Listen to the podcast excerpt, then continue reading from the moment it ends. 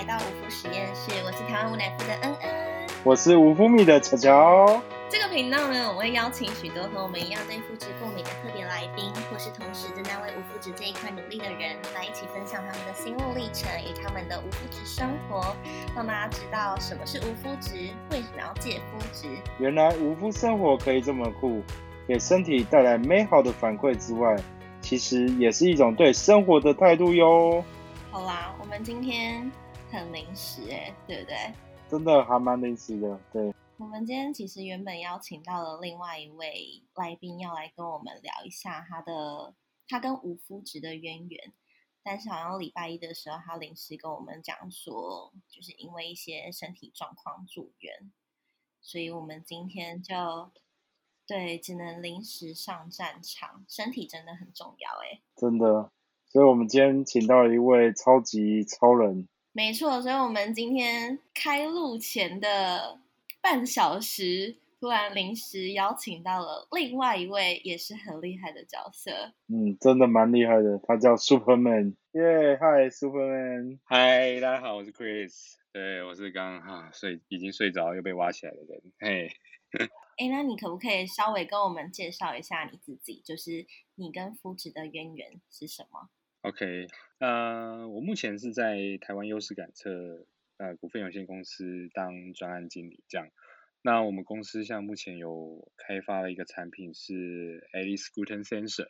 那它这个是主要是呃针对食物过敏源去进行检测，对，那它两分钟以内就可以测的，就是最低单位百万分之一的 ppm 的那个过敏源的数值，这样。对，那我们像目前比较针对就是肤质这一块在做检测，对，那后续就会推广就是其他的过敏源这样。哦，很酷哎，所以这个 gluten sensor 它是一台机器吗？还是？对，它是算是一台就是个人化的一个检测仪器，它其实它是算用电化学的方式去进行检测，所以我们以前是里面是放晶片这样子。那它的大小呢？哎，蛋姐，什么是电化学？电化学吗？电化学其实有点像是啊，电阻越大，电流越小的概念，就是你用呃电的方式去侦测它的浓度的大小。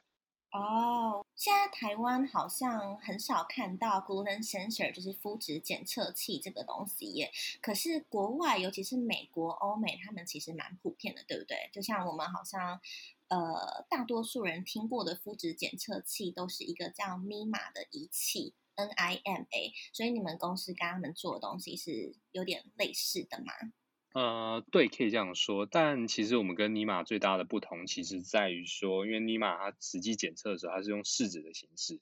那其实大家都可以想说，就是其实试纸在检测的时候，它就是像验孕棒的方式，它其实就是一条线跟两条线这样子，它只能告诉你有或者是没有这样子。那其实我们最大的不同点就是说，我们排除掉了试纸它的不稳定性，就是因为像试纸，呃，很容易受到就是色素的干扰，误导它的那个线的一个判读，所以我们能够根据就是电流的大小去判断那个数值的时候，所以它可以更精准。哦，可是为什么试纸会在检测肤质的时候受到色素的干扰啊？是哪一种在测哪一种食物的时候会受到色素的干扰？嗯，其实呃，大家可以想一下，因为其实试纸这种东西，它都比较是会吸收那个液体嘛。那一体只要你有颜色，比如说像呃酱油类，像酱油这种深色深色性的这种东西，其实它在吸附到那个试纸上面的时候，它就会影响到那个线的判读，对，所以你就没比较没办法确认说它到底是有还是没有这样。哦，对，因为酱油本身就是有颜色的，但是试纸要判读这个东西有没有肤质的时候，它的判断的标准也是用颜色来做判断的。所以，当你检测的东西又是一个有颜色、会粘附色素在上面的时候，它就会影响到这个试纸的判读，你就不知道说，哎，它到底是有还是没有啊？因为你本身测的东西颜色已经够深了，对不对？是这个意思吗，老师？对，没错。所以，其实很多消费者都会被误导，就想说，哎。这个也到底是一条还是两条还是三条这样，所以就很容易就是测完就三条线了。三条线就是怀孕嘛，对不对？没有没有没有，有了是两条。啊，有了是两条。对对对，有了是两条。对对对，只是说你不知道两条的时候，你人会变三条。对 可是我在想，台湾应该蛮多人刚接触到肤质这一块，所以刚进来的时候，他们其实会不太知道肤质是什么东西。就像我们刚刚可能说，哎，肤质检测器，那我们可能会拿来测酱油。有些人可能就会不知道说，为什么酱油要拿来测有没有肤质？原来酱油也有肤质吗？大乔，你知道这件事情吗？哎，我知道哎，因为酱油通常都会加一些离离克进去，去降低成本嘛。在加添加的过程当中，其实就会有可能 maybe 交叉污染，或者是甚至是它可能是酱油的本身本体的添加物，就会有肤质过肤质的内容物在里面这样子。嗯，对，其实酱油里面有可能有添加物会含肤质是一点，还有另外一点是，现在大部分市面上酱油都是所谓的豆麦酱油，所以它其实小麦也是它酿造的原料之一，就会造成说，哎，其实酱油大部分本身除了黑豆。酱油之外，大部分的酱油都会是含有麸质的。那这个其实就是很多人会忽略掉的一点，因为可能大部分人刚开始在戒麸质的时候，就只是很粗略的知道说，好，麸质就是存在于小麦、大麦或者是黑麦当中的一种蛋白质嘛。但是在戒麸质之前，大家其实。吃东西就是哦，看到这个食物成型的食物，我就直接吃了。他们不太会去注重说，所以这个食物它的成分是什么，所以它的食物是由什么原料去酿造而成的。大部分人比较不会去习惯在买东西的时候翻过来看后面的成分。嗯，了解。因为当我这样听起来，因为像我在戒麸质的过程当中，我在买任何的东西的时候，都要看背面的营养标示，因为营养标示对我来讲很重要。借肤质的第一步骤，如果没有像神人推荐的这个肤质检测器，那我觉得我没有这样的仪器，我就只能看背面的营养标识。没错，其实我觉得这也是目前台湾的一个肤质环境的困境，就是因为我们第一个台湾的食品相关的法规还没有很完全，就会变成说大家对于肤质除了不认识之外，还是没有一个非常一致的标准去规定说，哎，好，所以。多少的数值以下，它应该是无麸质，或者是超过多少 ppm 就可以被定义为它里面就是含有麸质这件事情。所以我听说欧美好像呃它的无麸质标准大多是在二十 ppm 左右，对不对？所以如果呃以肤质检测器来讲的话。大部分的肤质检测器，像尼玛，你说他们是用试纸嘛，对不对？那他们用试纸的话，他们只会有两种结果，一种是有肤质，第二种是无肤质。所以他们在辨别无肤质的标准的时候，他们就是用欧美普遍的无肤质标准吗？嗯，对，就是呃，因为以美国的 FDA 为例，它的标准就是无麸质的标准是在二十 ppm 以下，它就可以啊宣称它是无麸质这样子。那以尼玛的试纸为例，它其实就是两条线就代表有超过二十 ppm，那如果是一条线的话，就是低于二十 ppm。但其实试纸这种东西其实有风险存在，它的存在就是说它很容易造成一些伪阴性跟伪阳性的情况。所以有可能就是在伪阴性或伪阳性发生的时候呢，你就无法去判断说这个产品到底是不是真的是无麸质这样子。其实，在无麸质这种东西，在生活中其实不只是存在食物里面，因为麸质这种东西其实是一个非常天然的粘着剂、增稠剂。对，那所以它很常使用在一些呃生活用品上面，比如说药定。牙膏这也都有，所以因为它为了要要让药粉里面聚合，所以它里面就是也会加了一些肤质等等的东西去让药定聚合，或者是胶囊的外壳，外壳也可能会有含有肤质的部分。对，所以那个时候其实啊，国外的一些民众他甚至会拿那个外壳，就是胶囊的外壳，去把它丢到那个尼玛的里面去进行检测。对，我刚刚就正好拿了一罐。他讲到胶囊的时候，我就直接顺手拿了我平常在吃的叶黄素，然后就看了一下它的外面胶皮成分，通常会是明胶、水跟甘油，对不对？那如果呃里面还有肤质的话，我有什么比较明确的成分是我可以看了就知道说，哎，原来它这个胶囊外皮的成分是含麸质的吗？就是哪一种成分是比较危险的？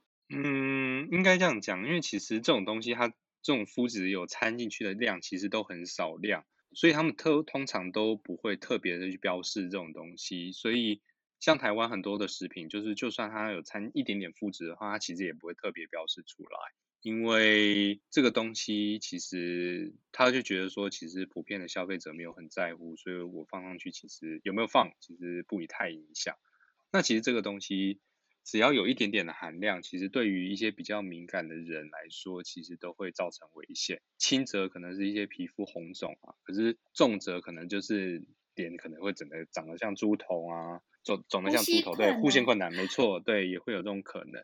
对，因为每个人的其实发病就是过敏的症状不太一样，所以真的严重起来真的是会要人命。就是像我们上集有提到的乳糜泻族群，对不对？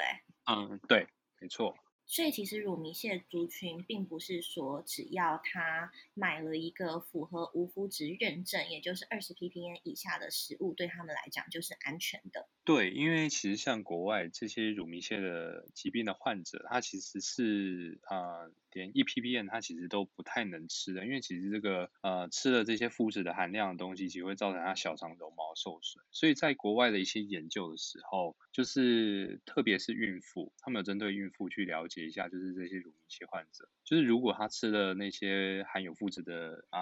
食物或者食品的时候，那在造成他的小肠绒毛受损的时候，会让他比如说一些微生物、叶酸等等这些东西会难以吸收。所以很容易就会造成小孩流产的状况，就是那个几率会比较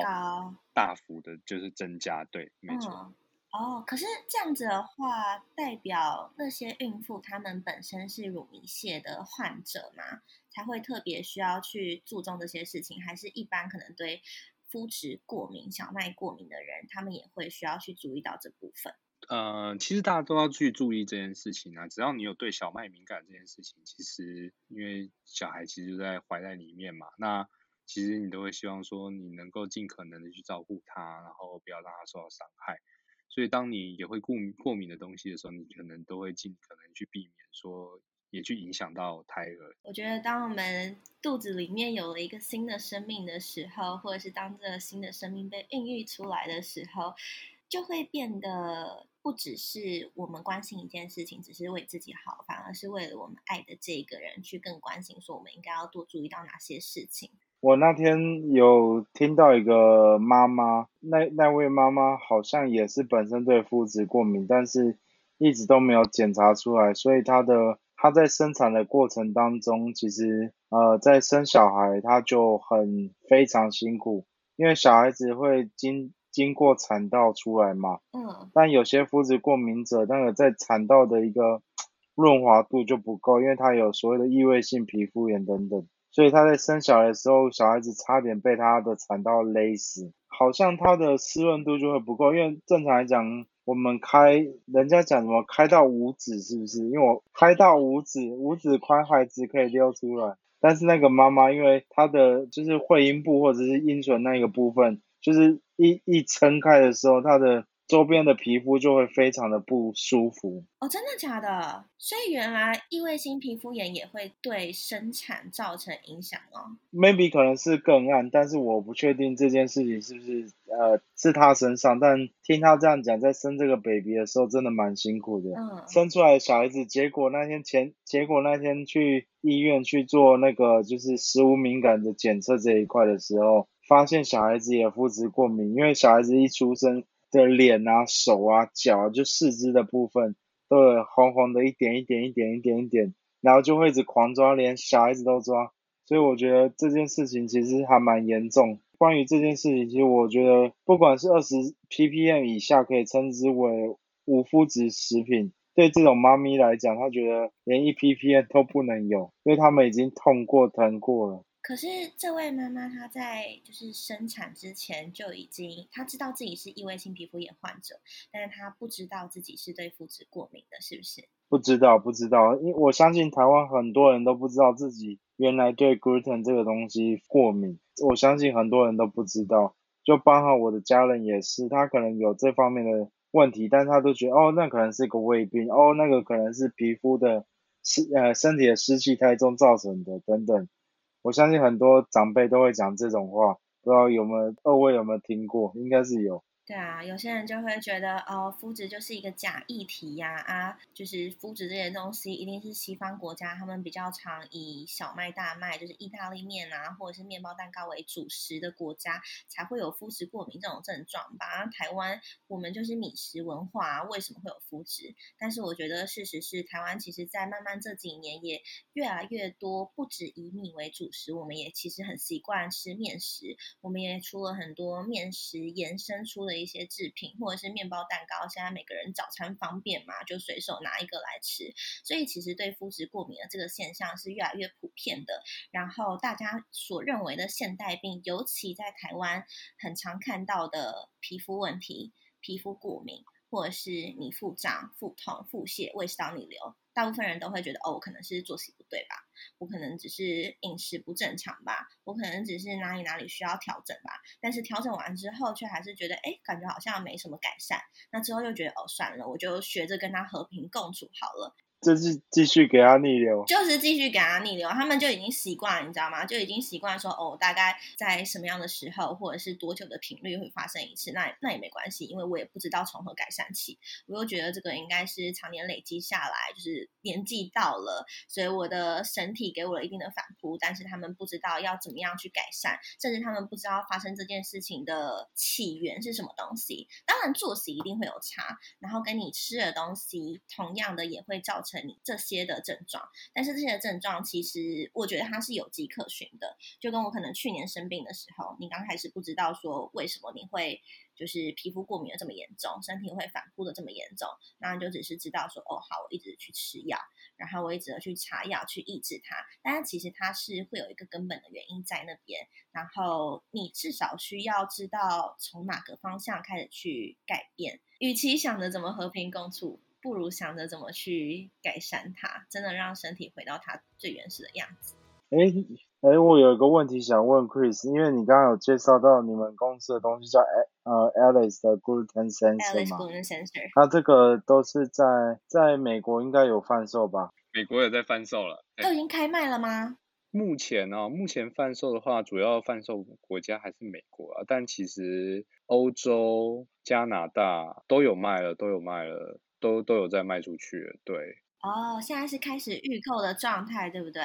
对，像都是预购的。哇，我觉得很棒哎。那他之后有机会到台湾来吗？会会，就是之后还是会有机会到台湾来，就快了，就大家可以期待一下。就靠我们的 Chris 改变台湾的肤质环境了。不敢不敢了，我觉得这肤质台湾这块肤质的环境还是要靠大家努力啦。就是不管是过敏的人在乎，然后或者是真的是土逼的这些厂商在乎，我觉得大家都还有一段努力的路要走，大家一起努力。但是这个 Glue Sensor 是一个仪器，然后还要配上其他的晶片还是什么试纸来做检测吗？还要只要一个仪器，然后你把那个盖子转开来，把我要测的食物丢进去，它就可以直接很快的告诉我说，哦，它现在肤质内含几 ppm。对对对，那那其实就是呃，因为其实大家都喜欢会想哦，就是你在出去测、出去吃食物的时候，比如说有那么多盘，你到底要怎么测，对不对？其实我们都是呃，只要取它汤汁的部分，我们丢到我们的那个检测套组里面。那它就可以进行检测，然后两分钟就可以得知结果。其实我们之前有碰到一个那个，我们去之前去国外做一些调查的时候，他也是台湾人，其实他是一个外科医师。我们那个时候在国外一些加速器有在碰面的时候，他其实就跟我们老板说，他觉得这个东西应该没什么市场吧。他刚开始这样觉得，结果后来他到了美国之后很特别，这个人在台湾的时候，他完全没有任何的肤质过敏这件事情。结果他一到了美国，他发现他自己肤质过敏。结果他在外面吃了一些肤质的产品之后，他发现他整个脑雾到不行。那其实大家都知道，说其实身为一个外科医师，他的头脑清楚，还有他的手要稳，这件事情对于外科医师来说是非常的重要。所以这件事情其实，在发生之后，他跑就马上跑来跟我们老板说：“哎，那你东西什么时候开始开卖？拜托，你第一个一定要卖给我。”为什么？因为这种东西，大家不要看脑雾，其实是一个非常就是轻微的症状。在你某些人生重要的时刻的时候，比如说你正在跟在你的刀台上面帮病人跟死神在嗯搏斗的时候，你脑不脑雾这件事情，对于家属跟病人来说，还有你自嗯己，其实都是非常庞大的压力。没错，就是心有余而力不足。其实很多人就是这样子，很多就是为什么我们在上一节的时候讲到的，我们开这个 podcast 的目的之一，就是因为其实我们觉得台湾不是没有对肤质过敏的人，其实台湾对肤质过敏的人很多，可能症状还不是到像国外的那种乳糜泻族群，你只要摄取到一 ppm 的微量肤质就会产生很严重的反应，但是其实在很多你日常生活里面的你认为的现代病跟生活习惯病的东西。都有可能是因为你对肤质不耐，或者是其实你的身体是没有办法消化肤质，而造成肠漏，进而影响到你全身上下的一些相关症状。今天其实非常临时邀约到这个大神 Chris 来到我们的频道，那我们终于认识了什么叫 gluten sensor 肤质感测器，那也可以把这个肤质感测器带到呃就是实际的生活中，让我们是当我们想要吃这热腾腾的食物的时候，也可以让那个就是吃的比较安心一点，也不会因为餐厅标示所谓的 gluten free 这件事情，我我我只能选择选择相信它。当有这样的仪器介入的时候，我相信仪器总是比餐厅讲出来的更好。当然，餐厅也有提供相关的认证报告，但我觉得偶尔还是会避避免不掉所谓的交叉感染。所以我觉得这样的仪器其实帮助到很多肤质过敏的一个消费者是一件蛮不错的事情。对啊，我觉得就是有一个更直观的标准，可以开始帮助大家，呃，很直观的判定说，到底我现在要吃的这个食物是不是安全的，或者是会不会对我身体造成一些什么影响。所以，对啊，真的非常期待这个仪器之后可以有来台湾的一天。对啊，对啊。对啊，好啊，总之感谢大家今天收听我们的无肤实验室。如果呢喜欢我们的频道，别忘了可以帮我们在 Apple Podcast 留下五星评价，同时还可以关注我们的 Instagram，叫做无肤实验室，食是食物的食。然后呢，如果有任何关于肤质的问题，或者是希望我们能够分享的内容，都可以透过我们 Instagram 的小盒子，或者是我们描述当中的 email 告诉我们哦。哦，赞赞赞赞赞！我是乔乔我是恩恩，我们下期见啦！拜拜拜拜拜拜。